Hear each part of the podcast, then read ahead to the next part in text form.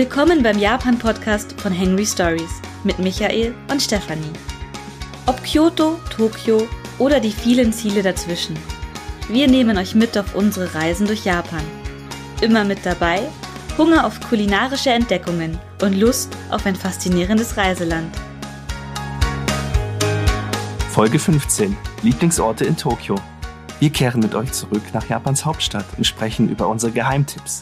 Heute Shimokitazawa. Hallo, hier Stefanie. Und Michael, hallo. Ja, neue Podcast-Episode mit unseren Lieblingsorten in Tokio. Wir dachten, wir erzählen mal wieder was Persönliches. Und ich muss tatsächlich sagen, Tokio hat es mir von Anfang an nicht so leicht gemacht, weil Tokio war mir irgendwie immer zu groß und zu laut und irgendwie habe ich mich da nie wirklich wohlgefühlt.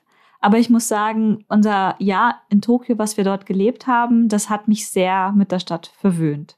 Ja, wir sind ja auch sehr geprägt gewesen von Kyoto, muss man dazu sagen. Unser erstes Jahr, das wir in Japan verbracht haben, beziehungsweise ich alleine, war in Kyoto damals und Kyoto ist absolut nicht vergleichbar mit Tokio, würde ich sagen. Es ist zwar auch eine Großstadt, aber in einem ganz anderen Ausmaß.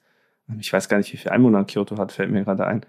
Aber es ist so ein, doch, ich glaube, ähnlich wie München. Ich hatte es mal nachgeschlagen. München hat 1,3 bis 1,4 Millionen Einwohner, steigt stetig an. Und Kyoto war ungefähr gleich und ist auch sehr ähnlich aufgebaut. Ein Fluss fließt durch, junge Leute sind am Fluss und chillen herum.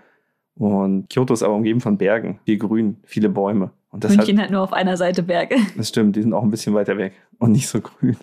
Tokio hat das eher nicht. Tokio ist nicht bekannt für seine weiten Grünflächen, würde ich mal behaupten. Aber trotzdem haben wir es geschafft, innerhalb des einen Jahres, in dem wir dort gelebt haben, unsere ja, Erholungsoasen, würde ich mal fast sagen, zu finden. Das muss nicht unbedingt ein Park sein, aber in vielen Fällen war es das. Ja, auf unserer Liste an Lieblingsorten stehen sehr, sehr viele Gärten und Parks, aber auch sehr viele Stadtviertel, die sehr urban sind und wo man auch sehr viel shoppen und essen kann. Und wir haben vorhin am Frühstückstisch gesessen und überlegt, was sind denn die Orte, wo wir wirklich regelmäßig waren und die wir auch wirklich als Lieblingsorte ja benennen können. Hm, vielleicht können wir unsere, unsere Definition von Lieblingsorten mal sagen. Wir haben darüber geredet, wie wir das überhaupt festlegen sollen. Und zum einen sind wir darauf gekommen, wo haben wir unsere Fahrräder oft geparkt. Weil es gibt ja in, in Tokio das Problem, dass man seine Fahrräder nicht einfach am Straßenrand parken darf, sondern Parkplätze. Die man auch bezahlen muss. Bezahlen muss, ja. Oder halt so, so Tiefgaragen für Fahrräder gibt es ganz oft. Dann haben wir überlegt, wo waren wir öfter? Das waren die Orte, wo wir uns oft aufgehalten haben. Ja, und unsere Definition der Lieblingsorte sind halt Orte gewesen, wo wir innerhalb des einen Jahres regelmäßig uns aufgehalten haben, wo es uns gut gefallen hat und wo wir auch immer wieder zurückgekommen sind.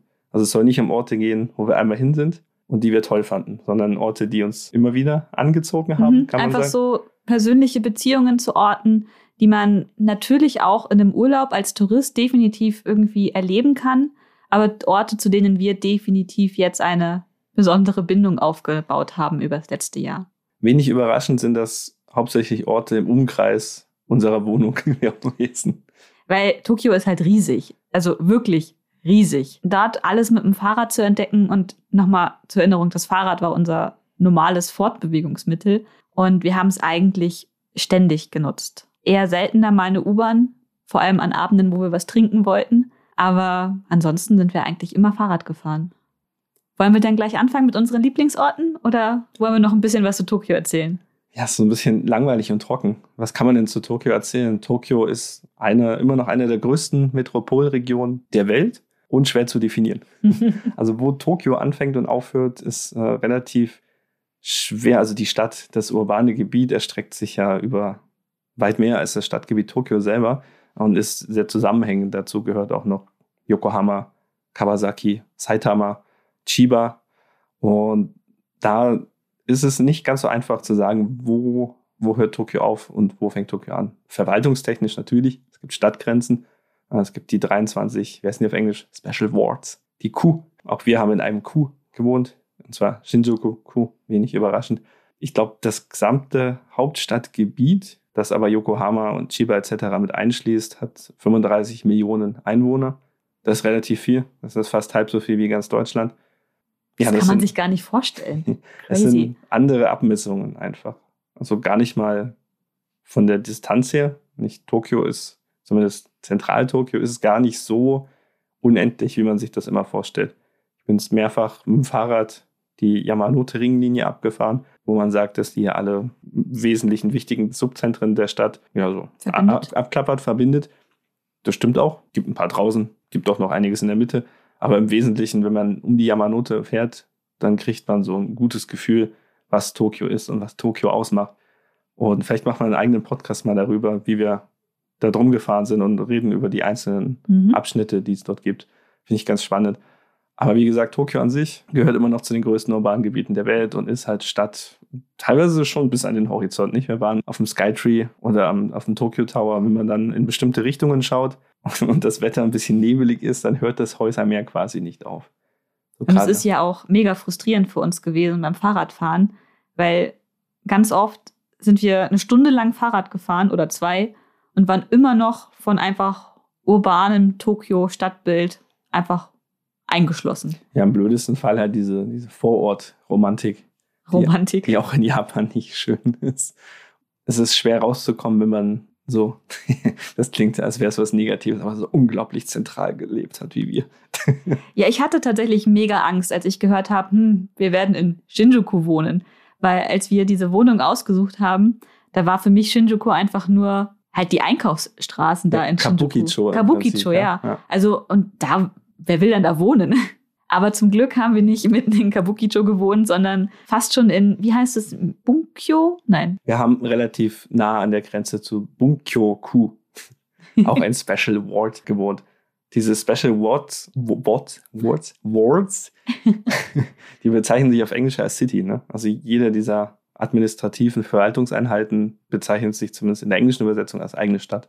Deswegen steht überall auch Shinjuku City oder Bunkyo City. Mm. Finde ich ganz lustig. Jedenfalls, wir haben direkt an der Grenze zu Bunkyo gewohnt, waren aber relativ nah an Shinjuku dran, also an diesem belebten Zentrum, aber auch ziemlich nah auch an Ikebukuro oder andere Ecken, wo wir gerne hingefahren sind und die wir euch heute auch in dem Podcast kurz ein bisschen vorstellen möchten. Dann fange ich mal an mit einem unserer wirklich am häufigsten besuchtesten Orte in Tokio und das ist der Ort, ja, Ort kann man schon sagen, Shimokitazawa. Ja, gar nicht so einfach zu definieren, was das ist. Ich weiß es, ich habe ein Paper darüber geschrieben, was wir vorgestern Nacht gemeinsam gelesen und dann abgeschickt haben. Und jetzt geht es ins Peer-Review-Verfahren. Und es ist das erste Mal für mich. Und ich weiß nicht, ob es angenommen wird oder ob es eine Vollkatastrophe ist. Aber wir haben beide wieder viel gelernt. Nochmal kurz zum, ähm, warum Micha Paper schreibt über Shimokitazawa. Der Micha promoviert und dieser Ort ist sein Forschungsschwerpunkt. Ja, das ist übrigens auch der Grund, warum wir nach Tokio gegangen sind für ein Jahr, um an der Waseda Universität Feldforschung zu betreiben, hauptsächlich in Shimokitazawa. Deswegen waren wir da auch am öftesten, öftesten Am häufigsten. am häufigsten. Und deswegen ist das auch, ja, eigentlich von einem Ort, den man erforschen möchte, zu einem Ort, den wir auch sehr schätzen gelernt haben, geworden. Einerseits ist es ein Ort, der quasi dein Arbeitsort war, aber wir haben uns auch abgesehen davon super häufig einfach dort aufgehalten, weil es uns dort einfach so gut gefallen hat. Vielleicht sollten wir einfach damit einsteigen, was Shimokitazawa so besonders macht. Zum ersten Mal, wo liegt das Ganze? Wir sprechen hier von einem Ort, der doch relativ zentral liegt innerhalb Tokios und zwar nicht weit von Shibuya und Shinjuku.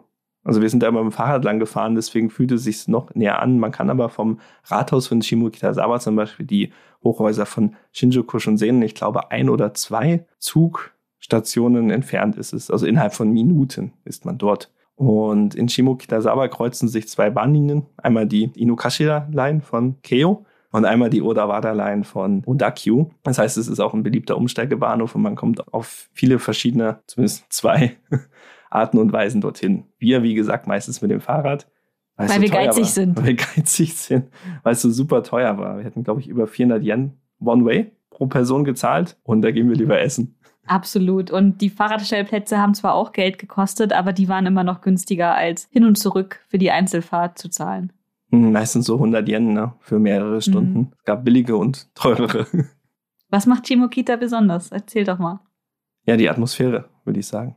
Also es gibt, die werden wir ja verlinken unter unserem Podcast hier auf unserem Blog, ähm, Artikel in internationalen Zeitungen, zum Beispiel im Spiegel oder in der New York Times, in denen Shimokitazawa so ein bisschen, oder nicht so ein bisschen, sondern ziemlich sehr als so ein, ein Ort der Gegenkultur, der Popkultur äh, dargestellt wird. Und das ist auch so, wie man sich dort sieht. Shimokitazawa hat sehr, sehr viele Theater, insgesamt 14 Zwei davon sind geschlossen worden wegen Corona.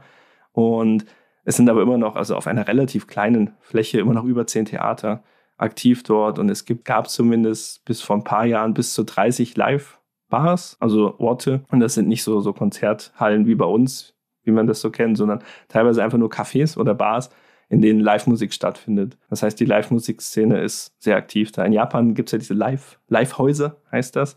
Das sind meistens Etablissements, oft im Keller, um niemanden zu stören, die nicht größer sind als so ein kleiner, ziemlich kleiner deutscher Club. So ein, ein Raum meistens. So Wohnzimmeratmosphäre. So Wohnzimmeratmosphäre, in denen dann aber Live-Musik gespielt wird. Um, ähm, ist relativ häufig. Gibt es auch größere, na, auch in Tokio, auf Odaiba, das Sepp, glaube ich, heißt mhm. Da spielen auch größere Bands. Aber in Shimokitazawa gibt es keine großen Livehäuser, sondern wirklich kleine Etablissements. Ähm, Jazzcafés waren früher sehr beliebt. Ähm, es gibt allgemein sehr viele Cafés und Mode. Ganz, ganz viel Mode, genau. Das ist auch einer der Gründe, die mich regelmäßig nach Shimokita gezogen haben. Ich habe es geliebt, dort durch die Second-Hand-Läden zu stöbern. Und ich liebe es immer noch. Also man kann da wirklich mega tolle Schnäppchen machen. Und wenn du in einem Laden nichts findest, gehst du halt in die nächsten, weil die sind teilweise gegenüber, nebeneinander, übereinander, auf mehreren Stockwerken. Also, und was mich auch immer wieder über die ganze Zeit, die wir jetzt regelmäßig nach Shimokita fahren, immer wieder passiert, also ich verlaufe mich. Also für mich ist Shimokita auch so ein bisschen so ein Labyrinth. Hm, ich habe mal eine Karte gemacht, wo alle Sackgassen eingezeichnet sind, die auf diesem Gebiet Shimokitazawa existieren. Das ist jetzt natürlich schwierig, weil man sich gar nicht vorstellen kann, wie groß ist denn das Gebiet. Ich habe es nie in Fußballfelder umgerechnet, aber es ist doch eine sehr kompakte Area. Also man kann einmal von Nord nach Süd durchlaufen in maximal 20 Minuten, würde ich sagen, vielleicht sogar weniger. Ich glaube, es gab über 300 Sackers in diesem kleinen Gebiet. Und Kein Wunder, dass ich mich so häufig irgendwo verlaufen habe. Mhm. Und die Straßen sind auch nicht gerade, sondern halt verwinkelt. Und der, der Gourmet, der einsame Gourmet, das ist ein ursprünglich mal Manga gewesen, wurde aber auch als Fernsehserie, als Realserie umgesetzt. Der nennt das Ganze eine Gotcha Gotcha. Machi.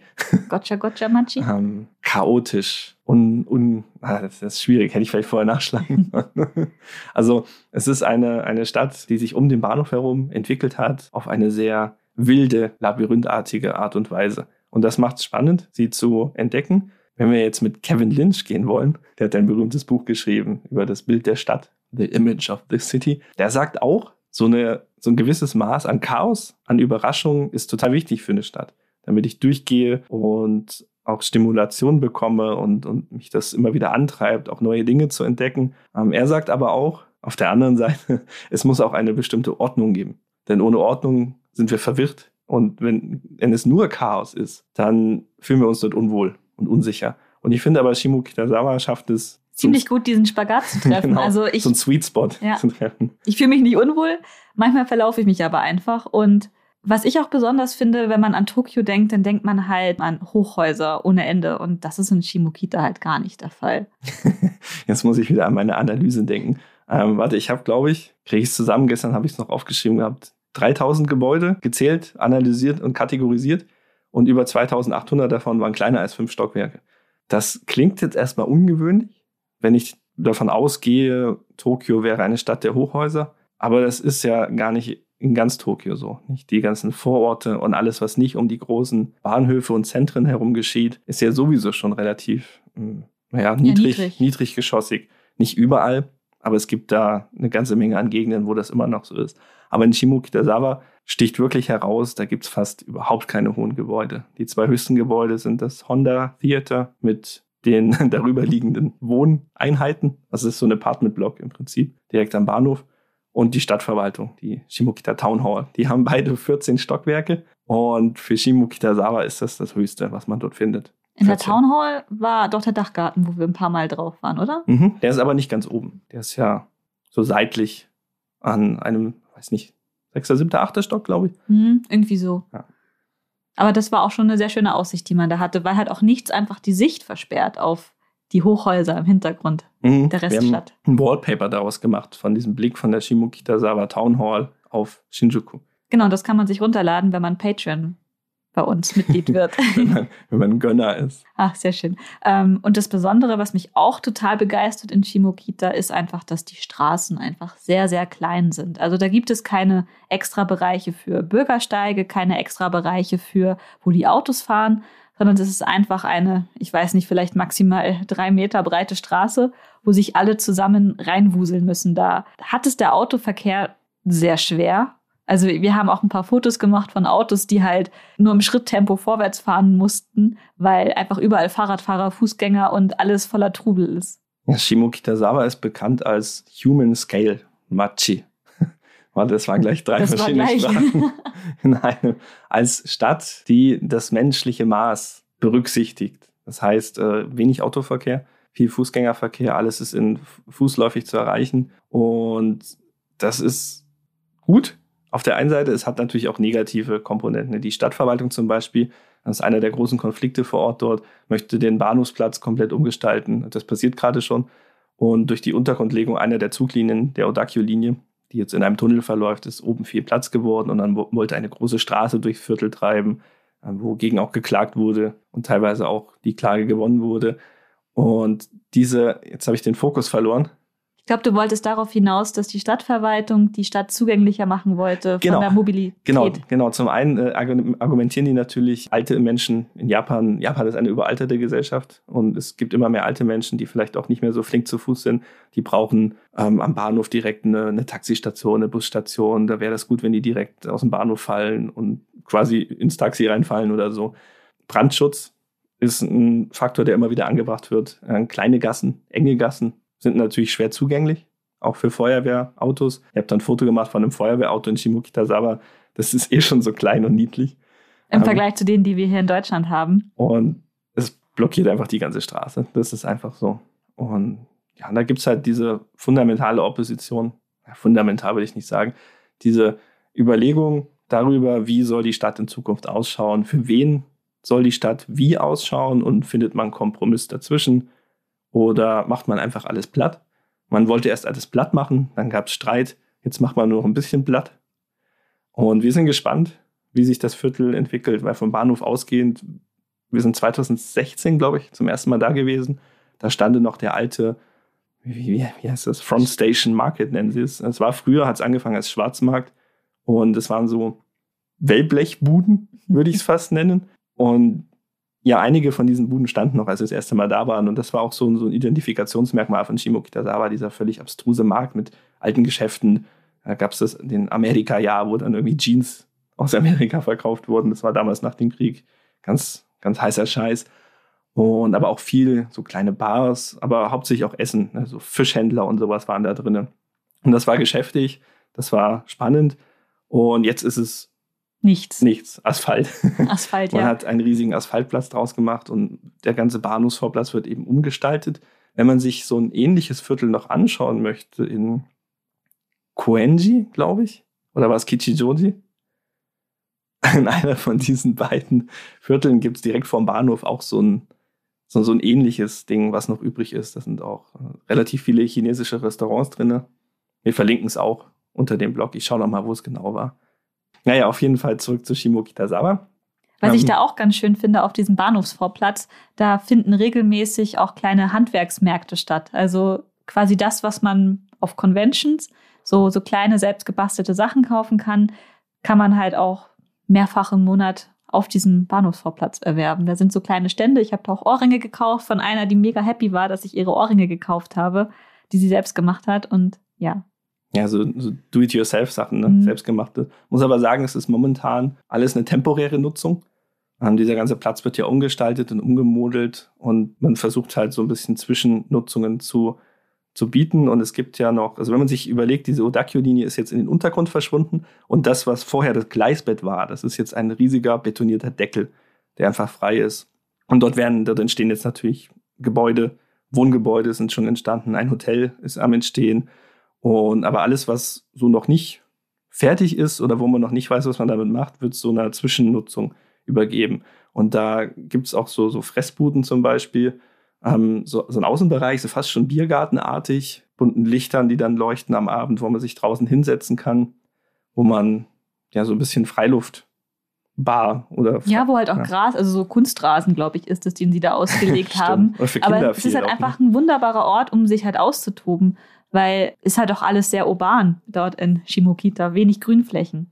Und ist ein bisschen Platz halt. Ne? Die haben auch so Spielgeräte für Kinder dann dahingestellt. so Betonrohre. So einfach Rohre zum Durchkrabbeln.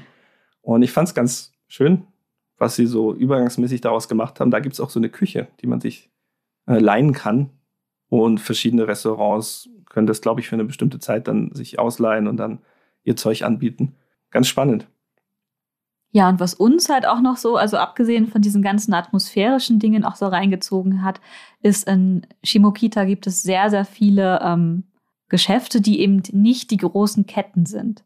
Und das finde ich, das macht es ziemlich spannend. Einfach, da gibt es nicht dieselben Läden, die es auch in der Einkaufsstraße in Shibuya, Shinjuku oder Harajuku gibt, sondern da gibt es halt Einzelgeschäfte und eben die ganzen Second-Hand-Läden. Es ist halt nicht dieser Einheitsbrei, den es woanders gibt. Und das macht es halt sehr, sehr aufregend. Ja, wobei man sagen muss, viele dieser Läden sind ja auch Ketten. Das ist relativ schwierig, äh, manchmal mhm. zu realisieren, was eine Kette ist und was nicht. Ja, diese Second-Hand-Läden, das sind tatsächlich auch alles so Second-Hand-Laden. äh, Ketten. Das stimmt tatsächlich, da, da muss ich mich ja schon recht geben. Aber zwischen diesen kleineren Ketten, nenne ich jetzt jetzt mal, findet man immer auch noch sehr viele inhabergeführte Läden. Das ist eigentlich ganz spannend. Das ist natürlich ein Prozess. Gentrifizierung wäre hier ein Wort, was mir dazu einfallen würde, den die Stadt eventuell auch auf Dauer verlieren wird. Denn ein neuer Bahnhofsvorplatz und schönere Annehmlichkeiten führen zu teuren Preisen. Dann kommen die großen Ketten mhm. ähm, im Bahnhof selber, den man bewusst nur zwei oder drei stöckig. Ich glaube, zwei Stockwerke mit Läden hat er drin. Ähm, man hat ihn sehr klein gehalten, um so die Idee damals, den umliegenden Geschäften nicht die Kunden wegzuziehen. Nicht? Also man hatte auch mal darüber geredet, einen riesen Klotz in die Mitte des Bahnhofs zu stellen. Hat sich dann aber aus irgendwelchen Gründen nicht ergeben. Und das ist eigentlich ein ganz nettes neues Gebäude geworden. Sehr, ja, viel Glas draußen, aber auch viel Understatement, finde ich. Also es drängt sich nicht auf. Und innen drin gibt es eben zwei Stockwerken an Ladenstraßen. Und wenn man da jetzt reinschaut, dann sind da auch die Ketten drin. Ein Starbucks ist drin. Ein Schmatz. Ein Schmatz.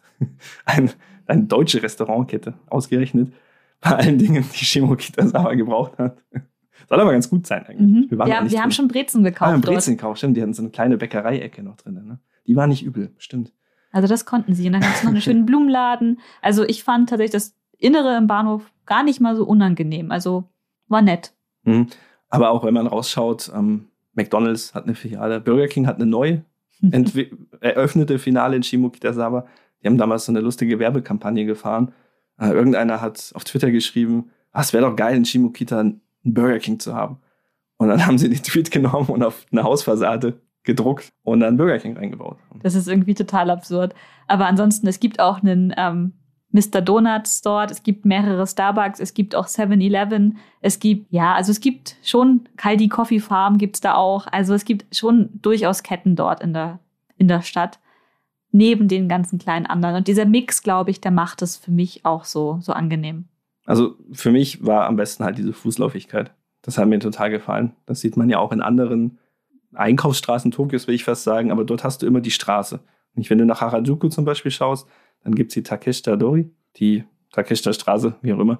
Und nur die ist halt Fußgängerzone mhm. und halt die kleinen Gässchen, die drumherum sind, wo eh keine Autos reinpassen. Aber in Shibukitazawa ist halt mehr oder weniger das ganze Gebiet. Eigentlich gehört es den Fußgängern. Autos sind aber nicht verboten. Das fand ich halt ganz spannend. Also es sind keine Fußgängerzonen, sondern es sind halt einfach enge Straßen und Gassen, wo Autos nicht reinpassen. Und wenn sie reinfahren, werden sie sehr, sehr, sehr langsam vorankommen. Es ist halt einfach dieser ähm, Gedanke mit diesem gemeinsamen Platz, den alle nutzen und den allen auch zur Verfügung steht.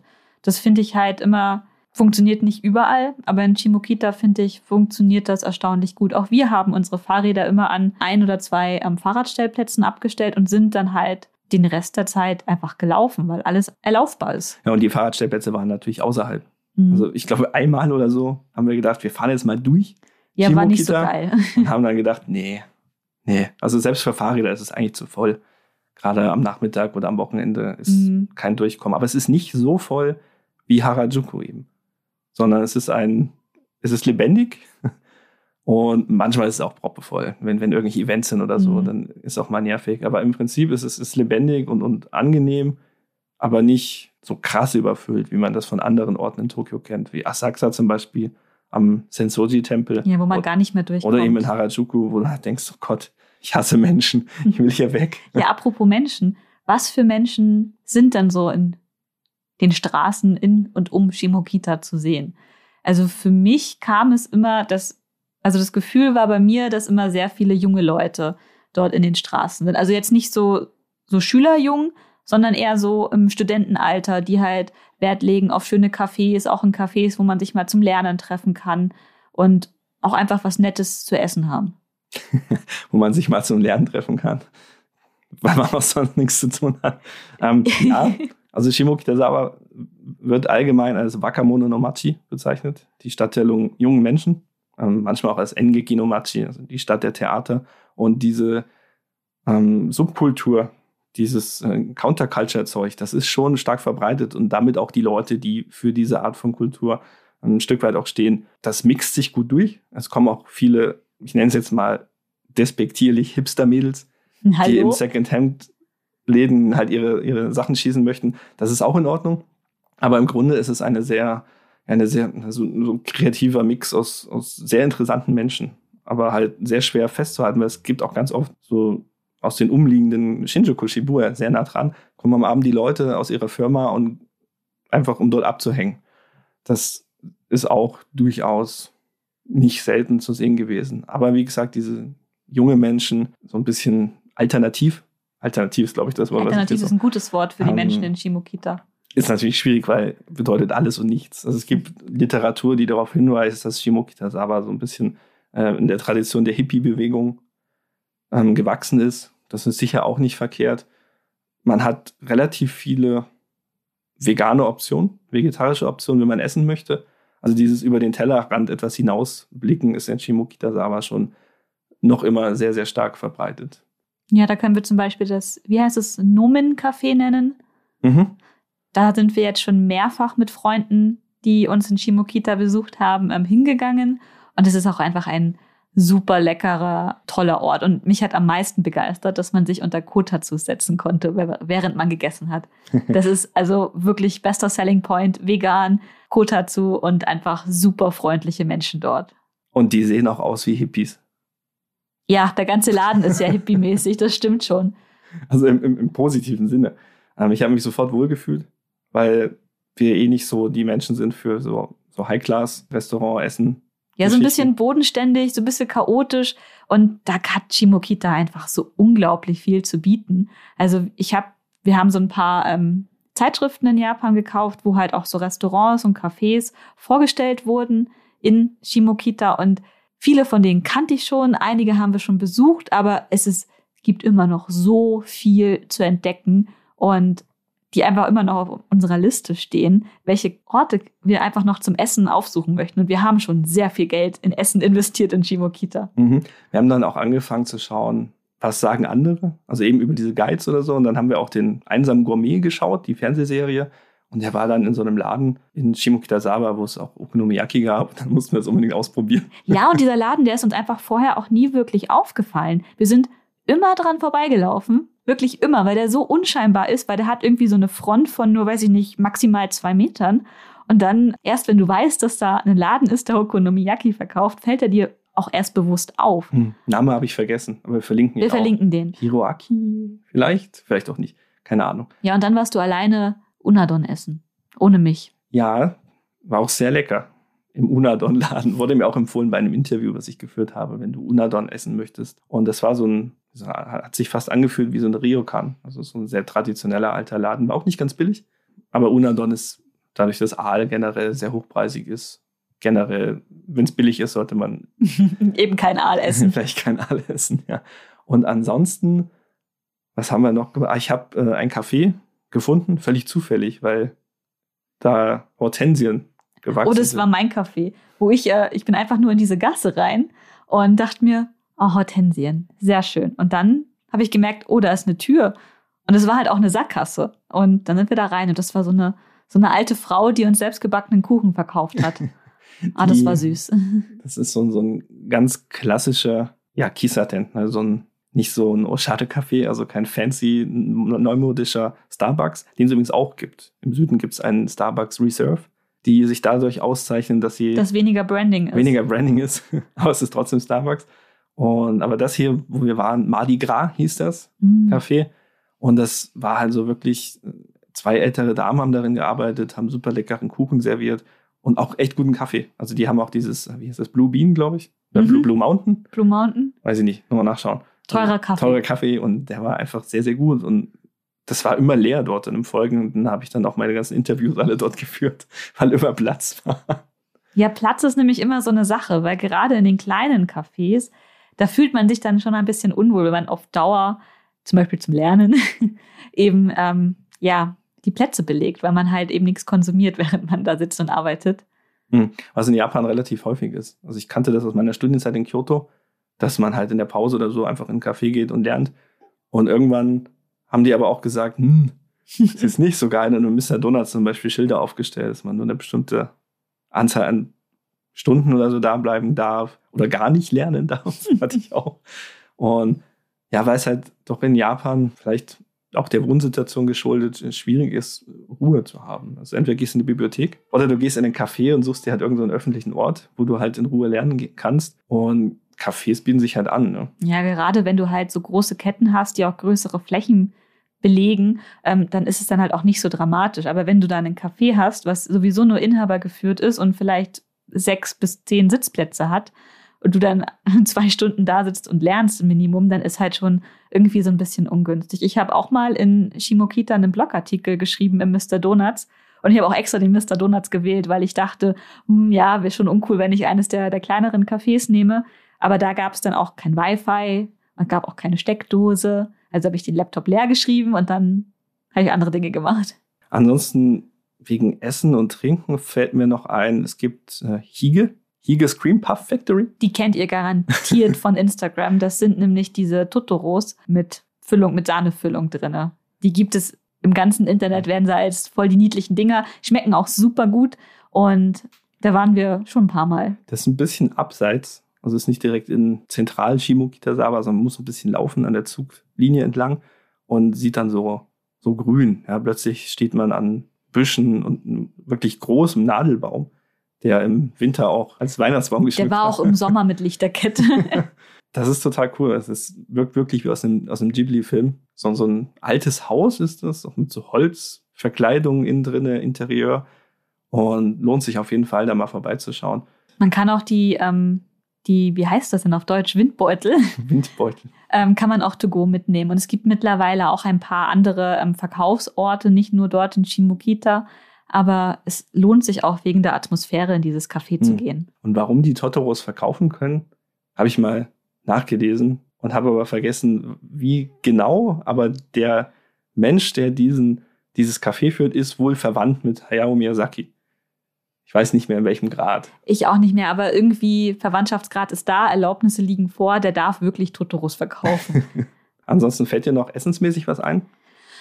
Hm, es gibt so viele gute Cafés und auch so viel Kaffee, also, also wirklich Kaffeemöglichkeiten in Shimokita, weil etwas, was es immer wieder zu hören gibt, ist, ah, in Japan gibt es keinen guten Kaffee, aber in Shimokita gibt es eine ganze Menge guten Kaffee, aber darüber reden wir wahrscheinlich ein andern Mal über toller Kaffee in Japan.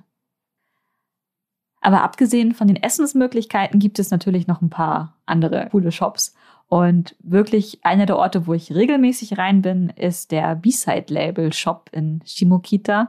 Das ist ein Shop, wo man Sticker kaufen kann. Das klingt jetzt erstmal irgendwie total bescheuert, aber da gibt's coole Sticker. Und zwar, die sind äh, UV geschützt und die sind auch regen, also beständig und das ist total toll weil ähm, man diese Sticker aufs Fahrrad kleben kann.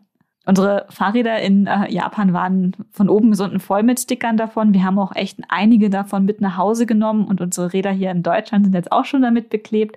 Und sie werben, glaube ich, damit, dass man irgendwie für drei Jahre stellen sie sicher, dass diese Sticker halten, wenn sie nach draußen irgendwo draufgeklebt werden. Sie haben auch ganz oft Kooperationen mit äh, mittlerweile verschiedenen größeren Firmen auch. Capcom war dabei und dann gab es dann Monster Hunter Sticker. Fand ich ganz toll. Pokémon-Sticker gab es auch, auch von dem ähm, Godzilla-Film gab es Sticker. Also die haben ziemlich coole Kooperationen und die Zeichner, die für die arbeiten, die machen auch ziemlich tolle Motive. Was ich ganz toll finde, ist, es gibt halt so regionale Sticker-Collections.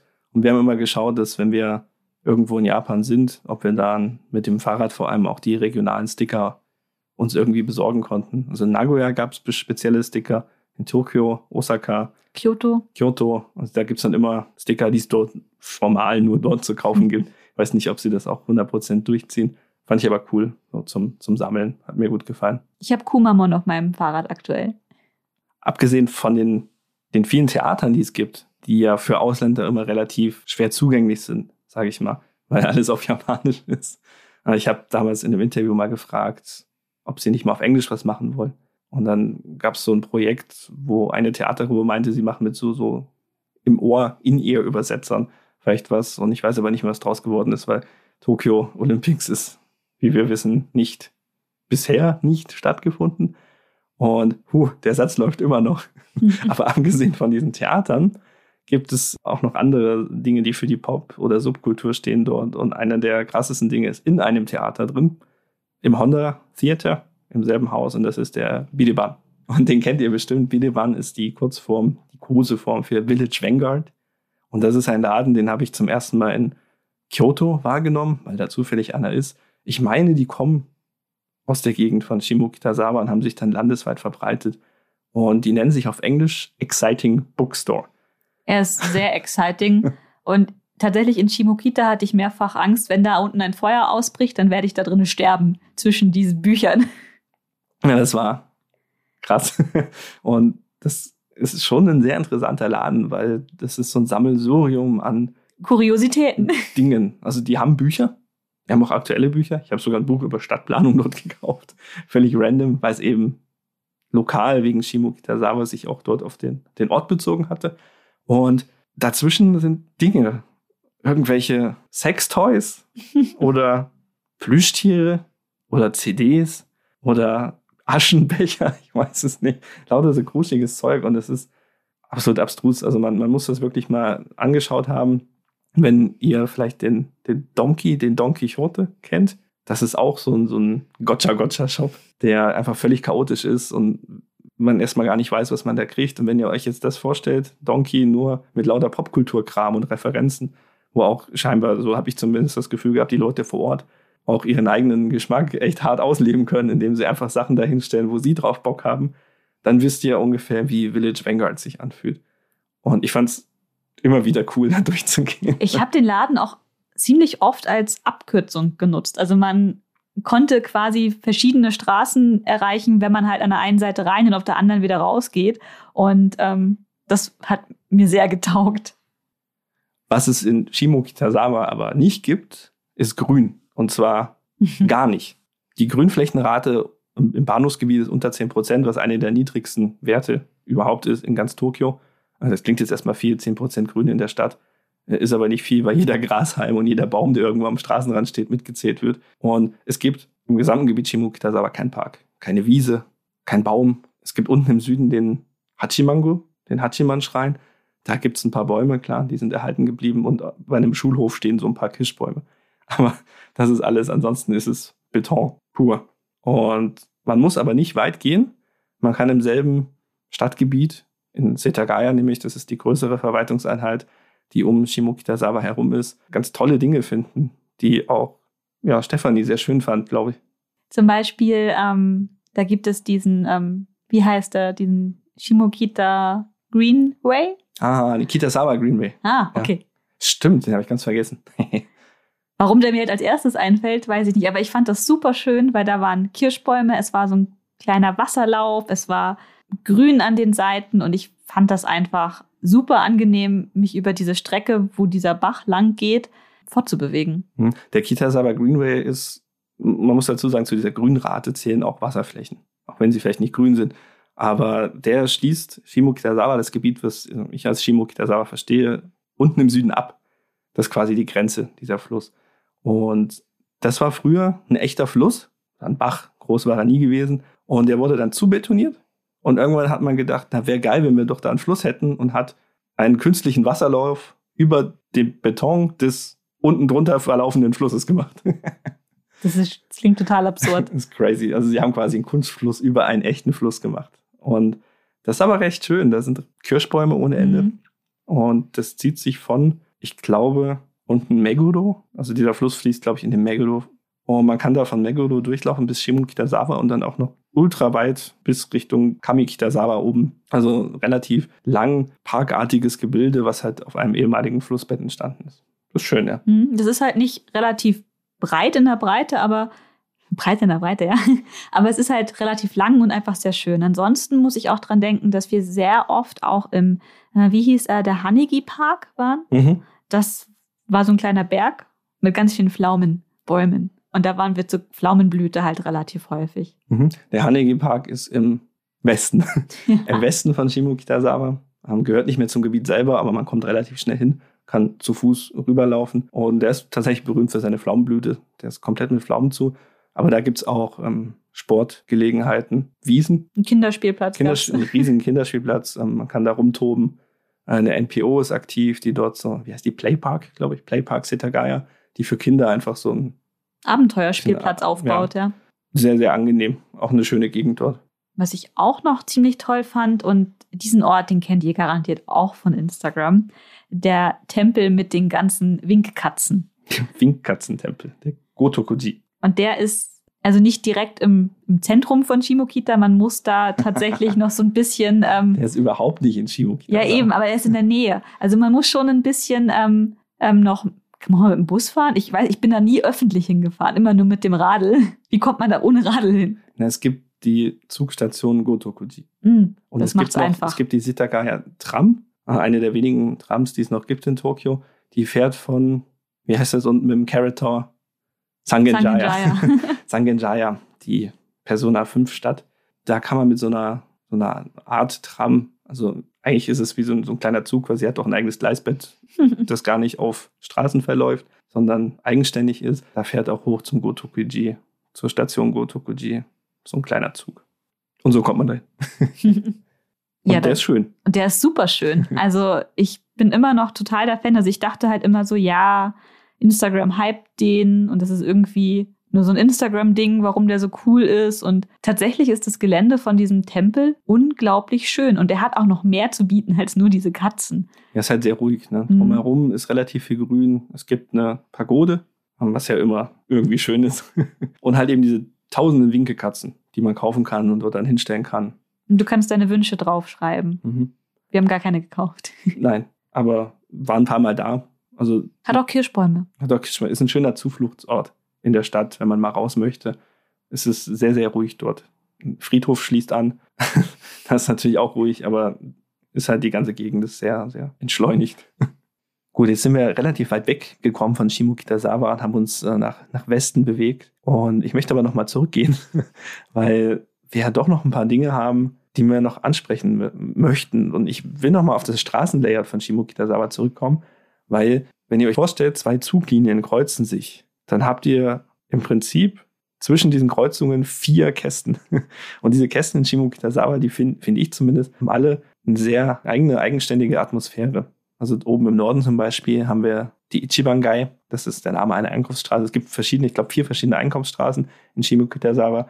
Und in der Ichibangai sind eher so, ja, so handwerkliche Sachen. Viel Essen ist dort am Start, aber es ist eher so weniger hip, sondern mehr so, wie sagt man denn? Die ist auch breiter, die Straße. so, die ist nicht hip, die ist breit. sind wir wieder bei Hippies und ach Gott, oh nein. ja, da können tatsächlich auch ein paar Autos rein und die ist auch beschallt. Zum Glück in Shimukitazawa eher so, dass nicht Musik die ganze Zeit überall düdelt, außer in der Ichibangai, die ist beschallt. In der Ichibangai gibt es tatsächlich einen Shop, wo wir regelmäßig auch drinnen saßen. Und das ist ähm, der Burgers. Er heißt wirklich Burgers Tokyo. Und da gibt es überraschenderweise Burger. Und der hat neu aufgemacht, als wir dort gewohnt haben. Und wir waren einfach schon ein paar Mal da, weil die hatten ziemlich gute, so ganz, ganz dünne Pommes. Und ich fand so generell Pommes in Japan, das ist irgendwie, war ich immer nicht ganz so happy mit, aber da war ich tatsächlich sehr happy. Das Besondere noch war, die hatten so coole ähm, Burgersoßen, so mit Basilikum, Käse und es war irgendwie ziemlich nice. Also, und die Leute waren ziemlich cool. Ja, ich war auch gerne dort. Also Burger in Japan ist jetzt nicht so das, was mir als erstes einfällt, aber die haben ein paar echt gute Läden, muss man schon sagen. Und in genau dieser Straße gab es auch einen ähm, Café, würde ich jetzt mal fast nennen, wo ich anfangs reingehen wollte, weil ich dachte, cool, die bieten Kaffee und Cheesecake an. Und ähm, dann habe ich aber erstmal die ganzen Schilder gesehen, die vor diesem Café hingen. Und da war ein ganzes Regelwerk ausgehangen, dass in dem Shop halt irgendwie Kinder verboten sind, dass man sich da nicht zum Lernen treffen darf, dass man nur eine Stunde drinne sein darf und dass er dort nur Kaffee serviert, der schwarz getrunken wird und deswegen gibt es dort keine Milch und keinen Zucker und ähm, nur sein Kaffee ist so, wie er da serviert wird, ist toll und muss schmecken. Und Jedenfalls war ich dann abgeschreckt. Ich glaube, wir waren nie drin. Nein, ich war nie drin, weil das war halt so, auch so ein dunkler Laden, wo ich dann dachte, ja, okay, eigentlich sieht es spannend aus und der Käsekuchen auf den Bildern sieht auch gut aus, aber ja, keine Ahnung, wenn man mir schon so ein Regelwerk auf Englisch tatsächlich, also ich denke, da wird sicherlich einige auch ausländische Besucher drinne gehabt haben, die irgendwie was anderes haben wollten, Milch und Zucker, weil da steht auch extra, wir haben kein Cappuccino, wir haben nur schwarzen Kaffee. Okay, und das, sein Laden, seine Regeln. Ja, genau. Sein Laden, seine Regeln, aber das hat für mich dazu geführt, dass ich eben nicht reingegangen bin. Und vielleicht ist er froh darüber. Vielleicht ist er froh darüber, dass ich keine, keine Milch in meinen Kaffee kippe. Ja, widerwärtig. Nein, man weiß es nicht. Es gibt verschiedene Straßen, alle mit verschiedenen Charakteristika. Über den Burgerladen haben wir geredet. Über genau. den Burgerladen haben wir geredet. Da kamen wir dahin. Und im, im Norden habe ich so das Gefühl, ist eher so die na, Secondhand-Mode. Ja, die Fashion-Ecke. Die Fashion-Ecke, da gibt es auch relativ viel solche Geschäfte. So im Süden runter oder Richtung Asumadori ist das, glaube ich, ähm, auch eine andere Einkaufsstraße. Da ist eher Essen, Bars, mhm. sowas. Und bei Essen sind wir gleich beim nächsten Thema. Es gibt in Shimokitazawa, es gab historisch mal einen Currykrieg. Und ich habe versucht, mehr darüber hinauszufinden, aber es war gar nicht so einfach, den Leuten das aus der Nase zu ziehen. Es gab wohl ein Überangebot an Curryläden in Shimokitazawa, die sich zu einem bestimmten Zeitpunkt plötzlich gehäuft haben und dann wieder gegenseitig verdrängt haben. Und dann gab es den Currykrieg. Und aus diesem Currykrieg herausgegangen ist das Shimokitazawa Curry Festival, was jährlich stattfindet. Und mittlerweile ist es, glaube ich, mehr, weniger feindselig, sondern eher kooperativ. Da wird dann tatsächlich der beste Curryladen bestimmt. Und zwar nicht mit so einem Event oder so, sondern man geht da hin und die haben eine App und man stimmt dann ab wer der beste Curryladen ist. Und finde ich total witzig.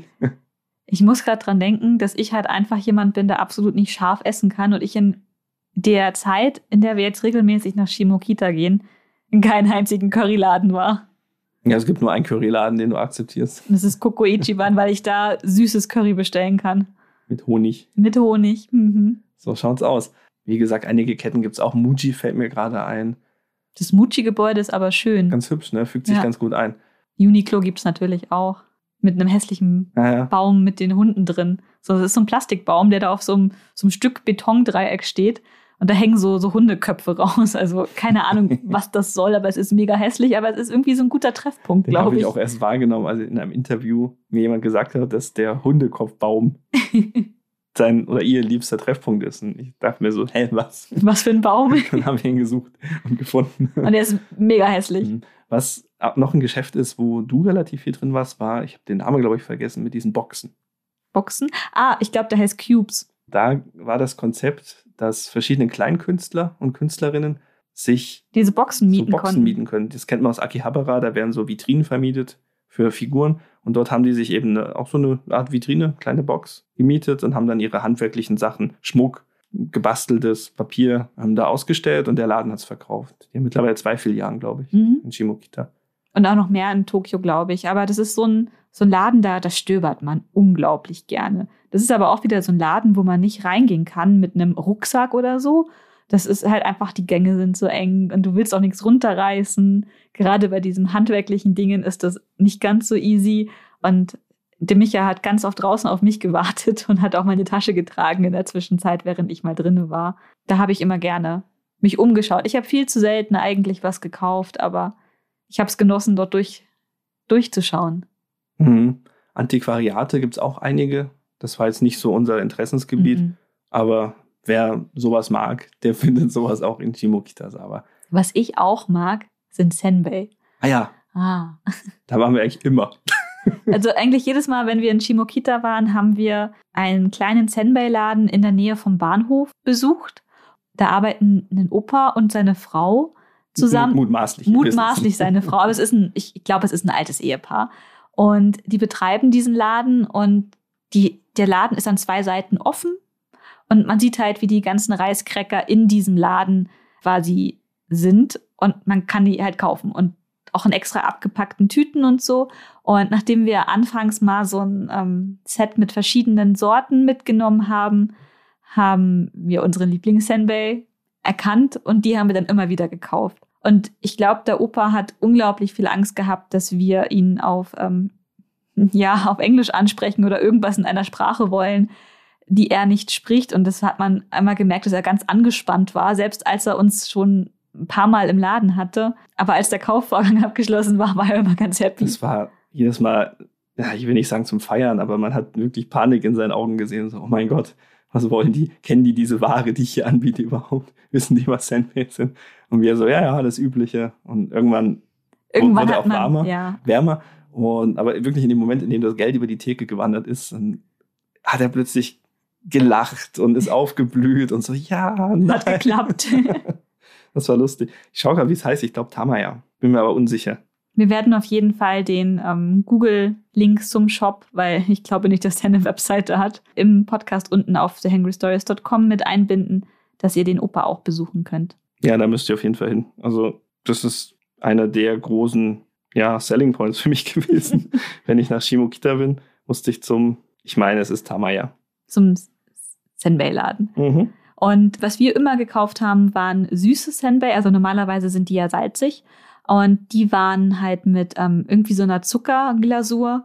Und dazwischen waren auch immer noch welche mit einer Matcha-Glasur. Und ein paar waren immer drinnen mit einer Sojaglasur. Und allein dieser Mix von diesem, entweder hat man einen salzigen, dann wieder was Süßes. Oh mein Gott, ich, ich hätte jetzt gern wieder Senbei, Micha. Mhm. Hast du aber nicht. Hab ich nicht. Aber war auf jeden Fall ein guter Laden. Und der sieht auch so ja, optisch ansprechend aus, weil er einfach wie aus der, weiß ich nicht, Showa-Zeit mit so großen Glaskugeln, in denen die, die Cracker drin sind. Ja, und sehr viel Holz, Glas. Also es ist irgendwie, es wirkt halt sehr alt, dann mit dem Opi da drin und hat auf jeden Fall Mhm. was. Wo wir sind, bei Läden sind, die etwas haben, was ich auch klasse fand, ähm, wo ich auch immer Leute hinführe, ist, ähm, wie hieß das, New York Joe Exchange. Komischer Name, ist ein Secondhand-Laden, der für uns absolut kein sinnvolles Angebot hatte. Also da waren wirklich witzige Hippie-Klamotten, keine Ahnung. Und das Besondere an diesem Laden ist, der ist in einem alten Cento. Und Cento ist ein ein Badehaus. Und man sieht noch, die haben unten am Boden einfach alles dagelassen. Man sieht teilweise die alten äh, Fundamente, Fliesen und die so. Fliesen. Ähm, man kann genau sehen, wo die Duschen waren und die, die Trennung zwischen Männer, Männer- und äh, Frauenbereich. Äh, oder wo die, die Bade, Badebecken. Badebecken, Wannen äh, drinne waren. Das ist total witzig, dass sich das anzuschauen, dass die einfach da einen Laden reingekloppt haben, aber man sieht die Geschichte des Hauses noch. Fand Ich bin ein paar Mal gestolpert, weil ich fand irgendwie dieser Übergang von dem normalen Bereich in diesen Badebereich, da haben sie das irgendwie nicht ganz so cool gemacht. Ich glaube, der war sogar auch auf der Ichibangai, oder? Oder Ja. tue ich mich jetzt ja. ja, ja. Also das war ein ziemlich cooler Ort. Also Tamaya heißt der Sembela. Und zwar heißt der hier auf Google Tamaya, Tamaya, Tamaya Honten, also Hm. Hauptfiliale. Das heißt, es steht zur Diskussion, dass es davon noch mehr gibt. ah, ich möchte Senbei. Aber Honten ist eben das ursprüngliche Geschäft. Mhm. Das heißt, Der kommt daher. Der kommt daher. Mal recherchieren, ob es noch mehr davon gibt. Vielleicht. Mal gucken. Ja, und es wäre halt auch sehr schön, wenn, wenn wir wieder nach Japan reisen können, dass wir den Laden immer noch besuchen können. Das ist ja auch so eine Also- Befürchtung, die ich habe, dass viele Läden jetzt in der Corona-Zeit eben nicht überleben. Also generell solche Läden sind ja vom Aussterben bedroht. So Einzelfokus nur auf Senbei, die du auch im Supermarkt kaufen könntest oder im Department Mhm. Store generell. Und jetzt gerade mit den Veränderungen in Shimokitazawa, der ist nicht weit weg vom Bahnhof. Da wird gerade viel plattgewalzt und neu gebaut. Weniger als ursprünglich befürchtet. Mhm. Aber ne, ich hatte es vorhin schon mal angesagt, Gentrifizierung ist auch dort ein Problem. Apropos Bahnhof in der Nähe, wir haben da im Sommer einen kleinen Biergarten gefunden, der irgendwie, also ich, ich nenne es jetzt mal Biergarten. Ich glaube, da hieß auch Biergarten. ich meine, Pu- Pucci, Pucci Biergarten oder irgendwie so. Jedenfalls, also es ist kein klassischer Biergarten, wie wir ihn hier aus Bayern kennen, sondern es war halt einfach so eine kleine Grünfläche in der Nähe von auch dem, den Gleisen irgendwie und mit so selbstgezimmerten Häuschen drauf und einer Dixie-Toilette als Toilette.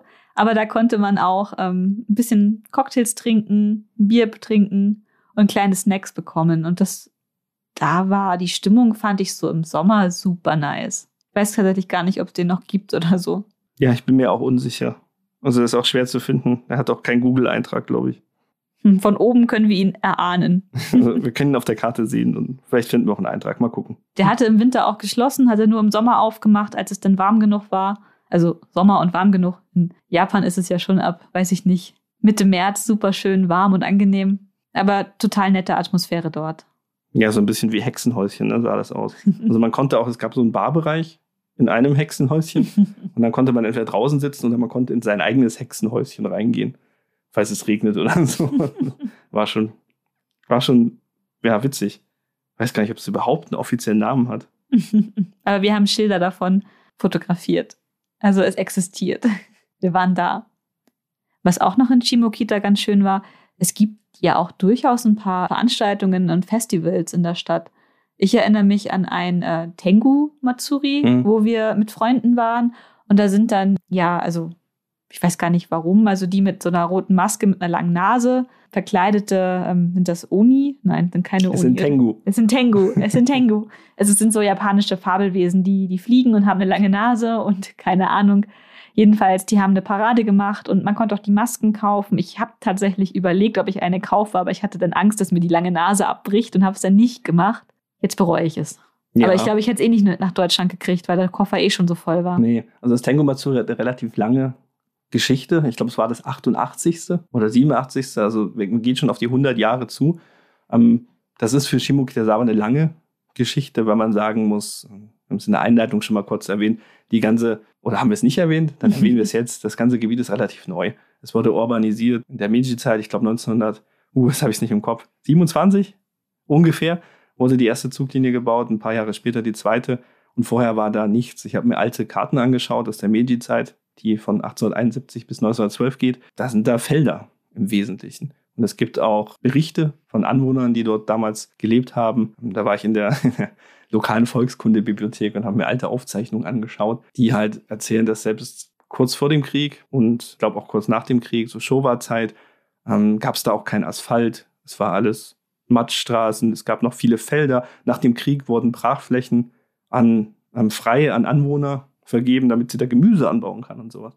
Also das war nicht schon immer Stadt dort. Das war eigentlich ja bis zum Zweiten Weltkrieg. Ja, man sagt das große Erdbeben in Tokio 1923 war das. Das war so ein Trigger, weil da viele Innenstadtbereiche abgebrannt sind. Ja, Erdbeben, Feuer, Probleme. Und in Shimokitazawa und anderen Vororten war halt alles safe. Und ab 1923 hat unglaublich, also auch dieses Erdbeben dafür gesorgt, dass die Vororte von Tokio unglaublich angewachsen sind. Und so kam es halt. Das heißt, worauf ich hinaus wollte, das ist jetzt kein, kein Ort wie, wenn man jetzt das alte Tokio Edo anschaut mit Jahrhunderte alte Tradition, wobei gerade Tokio ja auch gar nicht so eine lange Tradition hat, denn die Edo-Zeit ne, ist ja gar nicht so weit her. Vorher, vor der Edo-Zeit, war Tokio ein Fischerdorf. Aber wurscht was ich sagen wollte. 100, fast 100 Jahre Tradition ist für Shimokitas aber sehr, sehr lang, weil vorher war da nichts. Micha Punkt. droppt einfach die Infos. Punkt. und es gibt noch andere Festivals und Aktionen, also viel mit Musik, Shimokita Music Festival, viel mit Theater auch natürlich. Also die Kulturszenen, die sowieso vorhanden sind, die nutzen auch den Ort und mittel, momentan haben sie ja eine Brachfläche vor dem Bahnhof. Das ist einfach nur, muss man sich vorstellen, wie ein halbes Fußballfeld groß äh, Asphalt. Da ist sonst nichts. Deswegen ist da auch der Markt, von dem Kumu erzählt hat vorhin. Aber auch hin und wieder mal Festivals. Ähm, wird spannend zu sehen, wo das hinwandert, wenn das bebaut wird. Aus dem Bahnhofsvorplatz soll eine Buswendeschleife werden. Immer noch ist der aktuelle Plan. Ähm, nicht alle sind begeistert davon. Ja, wenn ich mir vorstelle, dass halt da jetzt der Verkehr in die, also direkt zum Bahnhof geleitet wird, also. Ja, eben das, wofür ah. die, Stadt steht, nämlich für Fußgänger First. Mhm. ähm, wird halt dadurch ein Stück weit zumindest zerstört. Hm. Muss man sagen, ist so. Auf der anderen Seite, wenn man sich zum Beispiel anschaut, wo die Busse jetzt abfahren, nämlich irgendwie in der Garage der City Hall. Die echt weit weg ist vom Bahnhof. Und die ja auch keine Zufahrt haben. Die kommen da rausgefahren, dann stellen sich zwei Winker auf die Straße, sperren die Straße ab und dann fährt dieser Bus da raus. Und das ist halt auch irgendwie abstrus. Das ist irgendwie total abstrus. Also, also eigentlich auch irgendwie nicht so optimal. Ja. Ähm, es gibt für alles gute Argumente und gute dagegen. Muss man schon dazu sagen. Dieser Konflikt ist nicht eindimensional und relativ schwierig. Ähm, als mir dann die Leute erklärt haben, warum Veränderung vielleicht nicht so schlecht ist in einigen Bereichen, dachte ich mir auch, ja, stimmt schon. Aber vielleicht findet man einen Weg, wie man. Irgendwie so ein Mittelweg. Ja, wie man die Stadt bewahren kann und trotzdem, ja, Annehmlichkeiten oder, oder wichtige Brandschutzmaßnahmen zum Beispiel einfach umsetzen kann. Das ist eine Diskussion, die geführt wird. Ein lustiger äh, Vorschlag war zum Beispiel vom Bahnhof Shimokitazawa zur Town Hall, oder City Town Hall heißt es, glaube ich, äh, eine unterirdische, so eine Rolltreppe oder so zu bauen. Dass man quasi vom Bahnhof mit so einer Rolltreppe oder wie am Flughafen diese, mhm. diese Bänder einfach zum Klingt Bus cool. fahren kann. Und ja, aber. Aber absurd. und teuer wahrscheinlich. Und teuer wahrscheinlich. Keine aber Ahnung. wer uns ein Wasser transportieren möchte, der kann auch so eine Untergrund. Ja, stimmt. Auf der, auf der Brachfläche der Odakyo-Linie, die oben frei geworden ist, äh, ist ein, ein Ryokan, ein, wie sagt man, traditionell japanisches Hotel entstanden. Mhm. Und der ursprüngliche Plan war, da einen Onsen reinzubauen, und das Wasser, was man braucht, denn unter Shimokitazawa ist aus vielen Gründen kein Onsenwasser zu finden. Das Wasser, was man dafür braucht, hätte man per Zug, denn die Odakyu-Linie fährt ja da vorbei, ähm, aus Hakone, quasi so permanent, weil der Zug fährt ja eh, und dann hätte man noch einen Wassertank reingebaut und dann wäre der Onsenwasser nach Shimokitazawa ge Stellt euch das mal vor, wie absurd ist das denn? Das war ein Plan, das war ein realer Plan. Aber ein absurder Plan. Und er ist nicht umgesetzt worden. Gott sei Dank, also wirklich. Aber wo wir gerade ähm, in der Bahnhofsgegend sind, ich muss noch unbedingt einen Laden ähm, vorstellen, den ich super gerne mag. Und zwar der Aoi, wie heißt der? Renga. Renga. Jedenfalls, das ist ein Laden, wo es ähm, Baby Castella gibt. Und Baby Castella ist ein, ja, ein, ein Gericht, ja, irgendwas so. Es sind so kleine ähm, Biskuitbällchen und die gibt es normalerweise immer auf Matsuris in Japan zu kaufen. Und dieser Shop in Shimokita ist einer der wenigen Shops und ich glaube, das haben wir in dem Streetfood Podcast auch schon mal erzählt. Ja, haben wir schon mal erwähnt. Ja. Ähm, wo es eben diese Baby Castella gibt und ich bin riesiger Fan von Baby Castella. Ich bin riesiger Fan von diesem Shop und deswegen musste ich jetzt das unbedingt nochmal erwähnen. Ja, wir nähern uns jetzt auch der Stundenmarke. Das heißt, entgegen unserer ursprünglichen Planung würde ich jetzt doch vorschlagen, wir beschränken uns heute auf Shimokitazawa, weil wir haben hier noch eine Liste mit tausend anderen Lieblingsorten. Aber das schaffen naja, wir nicht Tausende sind es jetzt nicht, aber wenn wir allen diesen Orten so gerecht werden wollen wie Shimokita jetzt, ähm, und da haben wir auch noch eine ganze Menge zu erzählen, würde ich sagen, machen wir jetzt halt einfach mal einen Schlussstrich. Ja, um den Podcast heute so ein bisschen zusammenzufassen und auf einen Punkt zu bringen, was sehr schwierig ist, weil die gegen so abwechslungsreich ist, sage ich mal.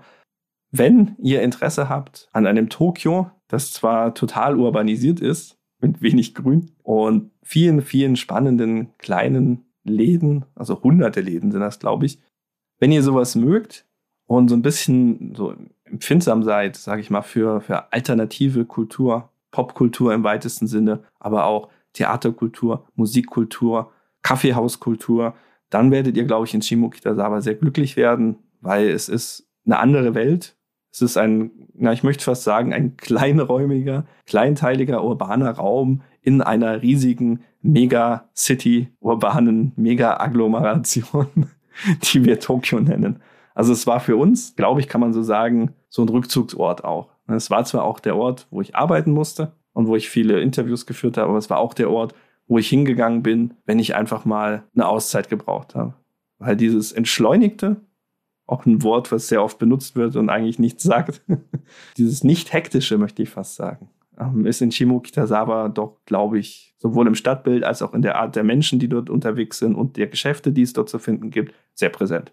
Und es ist halt tatsächlich ein großer Unterschied zum Rest von der Stadt durchaus. Also wenn ich da denke an Shibuya, wo die, die Trucks mit Bild und Musik durch die Straße kreiseln und zwar immer und immer wieder und überall irgendwelche Lautsprecher oder Mädels vor den Geschäften stehen, die euch anschreien, dass jetzt Time Sale ist und ihr unbedingt jetzt in ihren Laden kommen müsst, weil es gibt Rabatt. Das habe ich so in Shimokita nicht erlebt. Das ist so viel ruhiger und entspannter als andere Teile der Stadt. Wobei es halt auch nicht langweilig ist. Also Nein. es kann schon auch voll werden und auch laut, muss man dazu sagen. Viele junge Menschen sind ja auch unterwegs. Ähm, ich habe auch Interviews mit Anwohnern geführt, die explizit darauf hingewiesen haben, dass es ihnen zu viele Leute werden in der Stadt, dass hier zu viel Trouble ist, dass die Leute überall rauchen. Rauchen mhm. ist ein Riesenproblem ähm, überall in Japan. Man darf ja nur in bestimmten Raucherzonen rauchen und diese Raucherzonen sind dann teilweise mitten in der dicht gedrängtesten Einkaufsstraße, ne, bei der Kaldi Kaffeefarm. Daneben war ein Tabakgeschäft. Mhm. Und vor Tabakgeschäften darf man immer rauchen, weil da stehen immer Aschenbecher. Und das Ach war halt so. mitten in der Einkaufsstraße. Und die haben dann irgendwann diesen Aschenbecher entfernt, weil auf dem Bahnhofsvorplatz, auf dieser asphaltierten Nichtsfläche, äh, haben sie eine Raucherzone eingerichtet. Weiß nicht, ob du dich erinnerst. Doch, da stand ich ein paar Mal davor und habe auf dich gewartet. und erst, erst seit diesem Punkt ist halt diese Raucherecke mitten in, im Zentrum, ist die weg. Unten gibt's noch, im Süden gibt's noch mal so einen Tabakladen. Und auch da stehen Leute halt davor und rauchen. Und dann gibt's natürlich in Japan keine Mülleimer. Und Menschen, gerade die abends aus Bars herauskommen, hinterlassen hin und wieder schon mal Müll. Und dann habt ihr noch eine Besonderheit, die ja, jetzt greifen wir sehr tief in die Interviews, die ich gemacht habe. Ich war in der Stadtverwaltung und habe dort mit zwei Mitarbeitern geredet. Und wir haben die Frage diskutiert, äh, A, warum es keine Parks gibt. Das ist ein Platzproblem. Es gibt ein, zwei Mini-Parks, Pocket-Parks nennt man die auch. Mein Lieblingspark ist der Sankaku Koen oder Sankaku Hiroba heißt der. Der Dreieckspark, der besteht nur aus einer Bank und einem Schuppen. Wunderbar. Und wow. Und dann gab es verschiedene Erklärungen, warum es keine Bänke zum Beispiel gibt zum Verweilen. Die Mülleimergeschichte ist ja wieder eine andere, ne? wie man sagt, damals nach den Saringasangriffen auf die U-Bahn wurden alle öffentlichen Mülleimer entfernt. Bis heute habe ich nicht rausgefunden, ob das wirklich so kausal ist und warum sie nicht wieder zurückgekommen sind. Anderes Thema. Ähm, aber es gibt zum Beispiel in Shimokitazawa überhaupt keine Bänke, nirgendwo. Jetzt auf diesem neu geschaffenen Bahnhofsvorplatz zum ersten Mal gibt es so, so Würfel und sowas, so blaue Sitzwürfel. Mhm. Und das war nicht immer so. Ne, die haben mir dann gesagt, es gab früher durchaus Bänke. Und dann haben sich da Leute hingesetzt und die haben geredet, die haben vielleicht getrunken. Um Gottes Willen, vielleicht kam ein Obdachloser vorbei und dann haben sich die Anwohner beschwert. Weil die Leute Lärm gemacht haben. Die Leute Lärm gemacht haben. So, jetzt mhm. sind die Anwohner halt wichtig und die Beschwerden wurden ernst genommen, die Bänke wurden entfernt. Und jetzt fangen die Leute an und setzen sich, äh, wie bei dieser einen Frau, die ich interviewt habe, in die Hauseingänge. Das geht dann direkt in so eine Treppe über. Und dann sitzen sie auf der Treppe vor Hauseingang und rauchen, und trinken, hinterlassen. Ja, und wenn man halt nach Hause kommen möchte und dann sitzen da halt irgendwelche Leute, die Party machen und versperren halt deinen Eingang, das ist halt durchaus unangenehm. Ja, und das ist auch eine Realität, die gehört dazu. Damit muss sich auch vor allem die Stadtplanung und die Stadtverwaltung auseinandersetzen. Aber ich sag mal, als Tourist, als Besucher der Stadt sind das jetzt nicht so die, die Sachen, die dir sofort ins Auge springen. Also grundsätzlich kann man sagen, es ist belebt, es ist viel los, es kann auch mal lauter werden. Aber in einem Rahmen, der zumindest mir gut getan hat. Und halt immer noch ein deutlicher Kontrast ist zu allen anderen, also nicht allen, aber zu vielen anderen Orten in Tokio, wo halt ähm, das Leben spielt. Ja, es ist ganz klar, wie du sagtest, Shibuya, die Trucks mit den Werbetafeln oder auch Shinjuku, Kabukicho, wo du in eine Straße einbiegst und alles schreit und blinkt dich an. Das gibt's dort so nicht. Gott sei Dank. Deswegen war es auch äh, eines unserer Lieblingsorte. Möchtest du noch was sagen? Mhm. Damit, glaube ich, können wir das beenden mit einem Exkurs über Bänke. Und Müll. Und Müll. Apropos Müll, hast du nicht auch irgendwie, das ergänzt sich jetzt noch, irgendwie eine Geschichte gehabt, auch aus deinem Interview mit der Stadtverwaltung? Weil in Shimokita haben auch, als wir jetzt dort waren, sehr viele Tapioca äh, äh Bubble Tea Läden oh. aufgemacht und dass es auch immer Probleme gab ja, mit ja, den ja. Bechern von diesem ähm, Bubble Tea. Ja, die Bubble Teas haben eine, ein Revival in Japan erlebt, 2019, als wir dort waren. Und das schwappt tatsächlich auch gerade so nach Deutschland wieder zurück. Ja, und es gab ja. unglaublich viele Bubble Tea Läden und es gab auch die Tapioca Zone. Also, Tapioca Zone war es, genau. Und da gab es gibt's so ja eine Straße, wo halt alles, was leer wird und wenn sich ein Geschäft verabschiedet, wird es ersetzt durch Bubble Tea. In der einen oder anderen Variation. Der eine Laden ist rosa, der andere ist eher stylisch mit so einem Reh-Logo und sowas. Es gibt ganz verschiedene. Und Müll ist ein Riesenproblem. Auf jeden Fall, diese Plastikbecher sind eine Grätze. Also eine Seuche, würde ich fast schon sagen. Ja, und das Schlimmste ist, wenn die Leute die Tapioca-Becher aus Plastik in die Behälter für die Plastikflaschen reinwerfen, die an jedem Getränkeautomaten stehen. Das geht gar nicht. Ja, passiert aber, ne? Hm. Ja, wenn man halt sonst keine Mülleimer anbietet, ist das halt die logische Konsequenz irgendwie. Ja, Bubble. weiß nicht. Wollen wir wirklich mit Bubble Tea Müll aufhören? Ich weiß es nicht. Wir hören halt nicht auf, über unsere Lieblingsorte zu reden. Also wir haben ja eigentlich noch mehr auf unserer Liste gehabt, aber wir haben uns jetzt doch so ein bisschen verquatscht, weil es uns halt auch unglaublich viel Spaß gemacht hat, über Shimokita zu reden. Ich würde sagen, in einer der nächsten Folgen nehmen wir euch mit in unsere weiteren Lieblingsorte, die uns sehr gut gefallen haben. Und ansonsten. Ja, war es das für heute erstmal, ne? Spoiler-Alarm. Äh, es wird Waseda und Ikebukuro sein. Und, und alles dazwischen. Und alles dazwischen. Weil das war halt. Wunderbare Orte dazwischen. weil das war halt da, wo wir gewohnt haben und da kamen wir noch unglaublich viel zu erzählen. Also da besteht sehr viel persönliche Bindung zu den Orten. Genau, und das war uns ja wichtig an unserer Definition für die Liste unserer Lieblingsorte, die heute genau einen Eintrag hat. Aber dafür einen sehr ausführlichen Eintrag. Und ich hoffe, ihr werdet euch mal nach Shimokita begeben, wenn ihr im Urlaub nach Japan mhm. fahrt. Schaut es euch an und wenn ihr Tipps wollt, schreibt Kommentare. Wir geben Tipps auf jeden Fall.